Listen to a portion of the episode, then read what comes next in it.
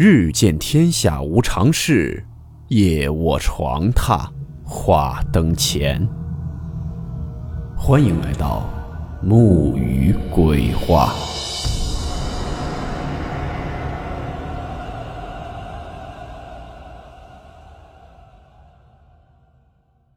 大家好，我是木鱼。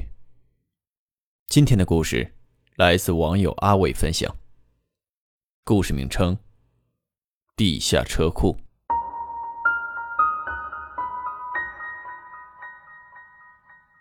温馨提示：本故事含有未经证实的内容和边缘化知识，部分内容超出普遍认知。如感到太过冲击自己的主观认知，请大家当做故事。理性收听。经常走地下车库的朋友们都知道，在地下车库里，你可以遇到形形色色的东西。二零一二年，我们的网友小伟刚参加工作，公司呢位于南京的东郊，因为地址比较偏，为了方便通勤呢，公司也是很人性化的，给员工在附近租了房子。两人合住一个二居室，因为另一个人离职了，小伟呢就暂时是一个人住的。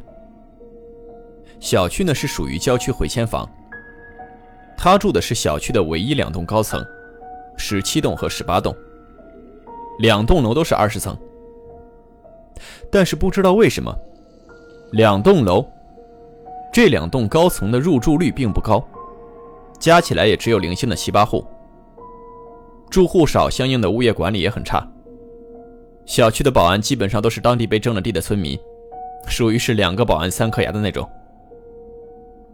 试用期一过，公司就开始安排加班了。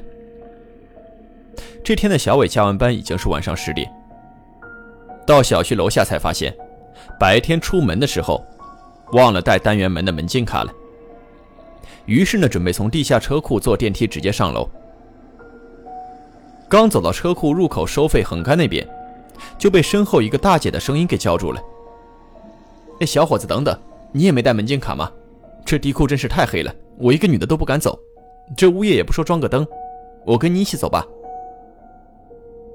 于是呢，小伟等了一下大姐，两个人呢就一起下了地库。聊天中得知，大姐是住十七栋的。那大姐说：“还好今天遇上了你。”要不然我都不敢下地库。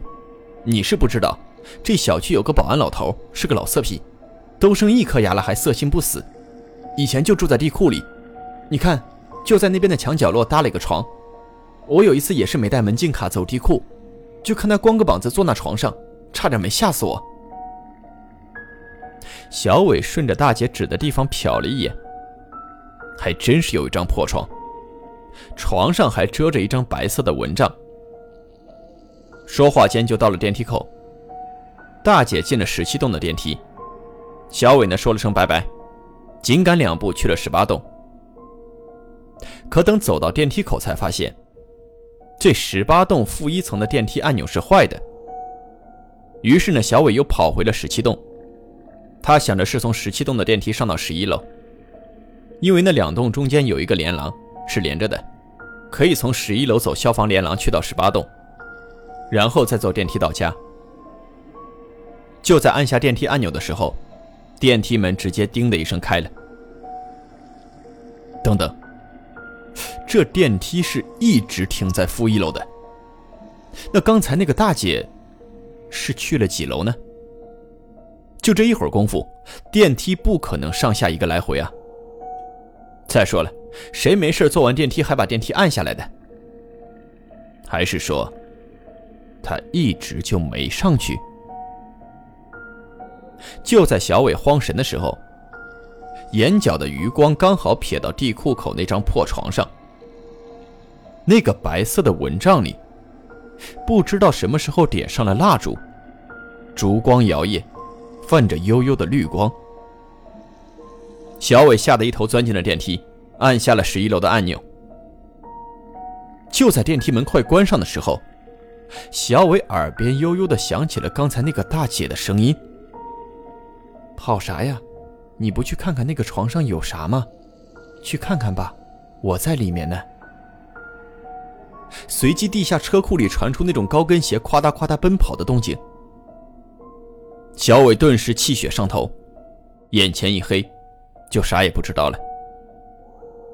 敢等再醒过来，是被半夜值班的保安大爷给推醒的。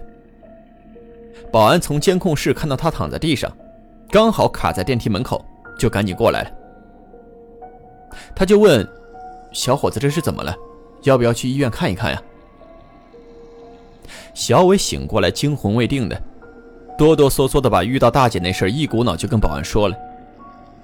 保安大爷就安慰说：“孩子，你估计是累的，要没事的话，就赶紧回去休息吧。”小伟谢过了保安大爷，哆哆嗦嗦的起身按了电梯。回去之后，小伟就报了警。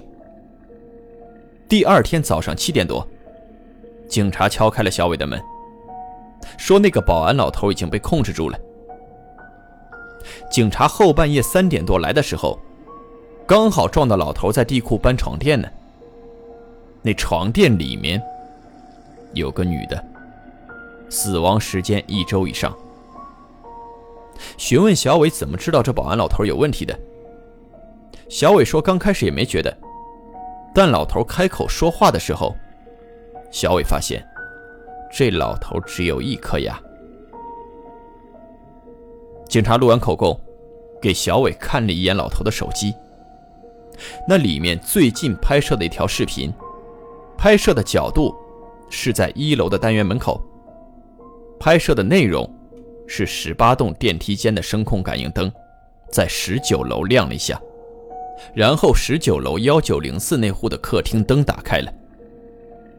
十九楼幺九零四，正是小伟住的地方。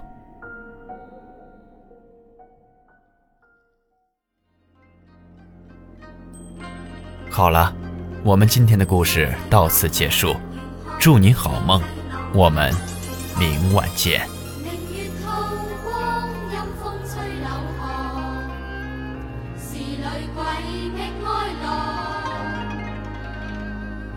谁人愿爱妻礼鬼新娘？